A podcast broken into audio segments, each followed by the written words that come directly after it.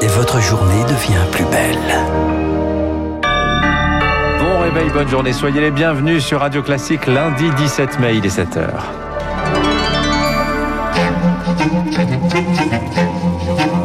6h30, 7h30, la matinale de Radio Classique avec Dimitri Pavlenko. À la une ce matin, Israël durcit ses frappes sur la bande de Gaza. Nouveaux raids aériens intenses cette nuit. La communauté internationale reste impuissante.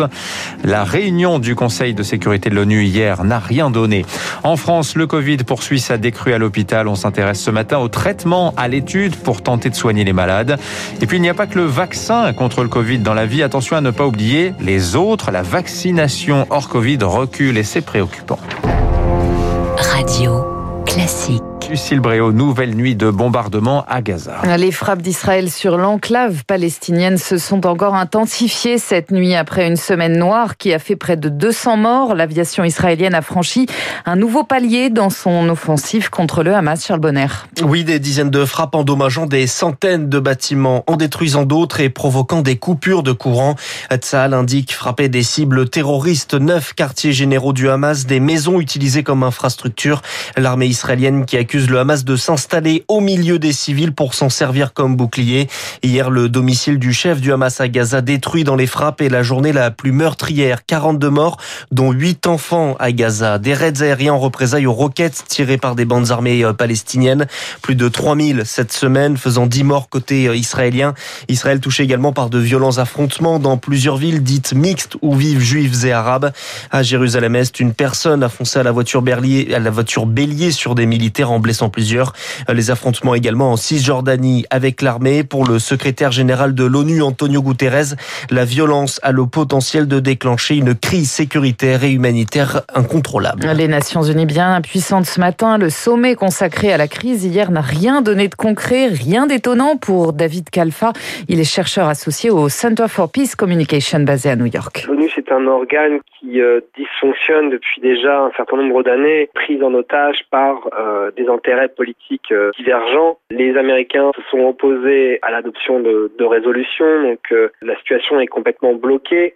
Je ne crois pas malheureusement que l'ONU puisse avoir un rôle significatif pour parvenir à une médiation. C'est surtout donc les, les États environnant la, la, Jordanie au premier chef et l'Égypte qui ont des frontières communes à la fois avec les Palestiniens les Israéliens et bien sûr le parrain américain qui joueront le rôle le plus euh, significatif. Et à noter que Reporters sans frontières a saisi hier la Cour pénale internationale après des frappes israéliennes contre des locaux abritant des médias à Gaza. RSF considère qu'il peut s'agir, je cite, de crimes de guerre. Elle dénombre 23 médias ciblés depuis une semaine. À Jérusalem, sans lien avec ce qu'on vient d'évoquer, l'effondrement de gradins dans une synagogue a fait deux morts et environ 60 blessés légers hier. La structure était en construction. Il était interdit de prier dans le bâtiment. En France, le, refus, le reflux pardon, de l'épidémie se confirme. 4255 lits de réanimation sont désormais occupés. La recherche, elle continue sa course de fond pour trouver des traitements au Covid. Focus ce matin sur les anticorps monoclonaux. Ils vont être testés ce mois-ci en France. C'est le traitement pris par Donald Trump, entre autres, pour se soigner. Alors de quoi s'agit-il? On voit cela avec Rémi Pfister. Le but de ces traitements, c'est de bloquer très tôt la multiplication du virus. Injecté dans le sang à trois reprises, ces anticorps de synthèse imitent le système immunitaire. L'enjeu à présent, c'est de créer un anticorps capable de s'adapter à tous les variants, selon le professeur Gilbert Deray. Ça revient à comprendre l'anatomie du variant. Voilà, au lieu qu'il ait l'anatomie ou le dessin du coronavirus habituel, quelque chose a changé.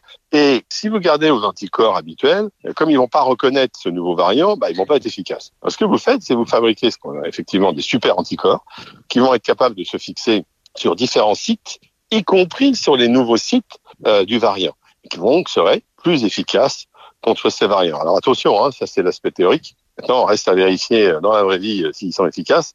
Ça, c'est plus compliqué parce qu'il faut faire des études cliniques évidemment euh, moins de 7. Ces anticorps produits à l'échelle industrielle sont très chers, 3000 euros le traitement. Ils doivent aussi être injectés dès les premiers symptômes pour être efficaces. Ils seront donc réservés à des patients considérés comme très à risque. J-2 par ailleurs avant la réouverture très attendue des terrasses, des musées, des cinémas, mais toujours pas d'horizon pour le monde de la nuit. Dans les colonnes du Parisien ce matin, une quinzaine d'élus demandent au gouvernement de déconfiner les discothèques le 30 juin. Objectif éviter le retour des fêtes sauvages cet été en Europe aussi, on dessert les taux réouverture des pubs en intérieur aujourd'hui au Royaume-Uni. Les touristes européens, eux, sont de nouveau bienvenus au Portugal à condition de présenter un test négatif. Sur le front du vaccin, cette fois, l'appel de l'UNICEF au G7 et aux membres de l'Union européenne, les presse de donner plus de 150 millions de doses au dispositif COVAX. À ce jour, un tiers des habitants des pays les plus riches ont reçu au moins une dose de vaccin contre seulement 0,2% des pays pauvres. Et puis ça y est, on a franchi le cap des 20 millions de personnes ayant reçu au moins une dose de vaccin. En France, en tout cas, l'objectif désormais, c'est 30 millions dans un mois, mi-juin. La vaccination contre le Covid progresse, mais dans le même temps, les professionnels de santé alertent. Il ne faut pas oublier les autres vaccins. Sur l'année 2020, la vaccination hors Covid a baissé de 10%, Cyprien Pézril. Margot Bayard est médecin généraliste dans le Tarn et vice-présidente du syndicat MG France. Ces derniers mois, elle a moins vacciné, en particulier les rappels pour les enfants et les adolescents. Ce sont des rappels euh, jol, rubéole au rayon et les rappels d'hépatite B et papillomavirus. Le papillomavirus qui peut entraîner des cancers du col de l'utérus. Si le nombre de personnes vaccinées a baissé ces derniers mois, c'est avant tout en raison du Covid, explique Margot Bayard. L'épidémie et les confinements ont restreint l'accès aux médecins généralistes. On a moins consulté les médecins généralistes et dans ce contexte-là, donc, nous n'avons pas pu faire notre métier comme nous le faisons euh, habituellement chaque année. Et autre frein, les réticences à la vaccination qui ont été ravivées par les débats autour des vaccins contre le Covid.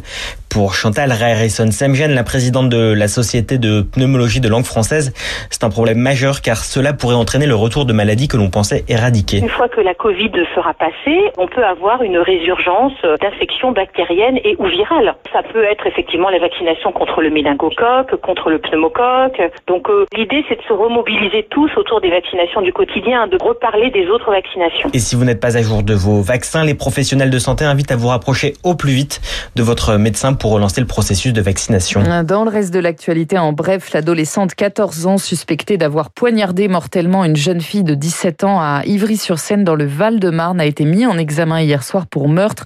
Il a été placé en détention provisoire. Plus que quelques heures avant la clôture du dépôt des listes pour les régionales, la limite est fixée à midi. Une quinzaine de ministres sont candidats. Dernier déclaré le porte-parole du gouvernement, Gabriel Attal, en dernière place dans les Hauts-de-France. Et puis le suspense à tous les étages à une journée de la fin de la Ligue 1.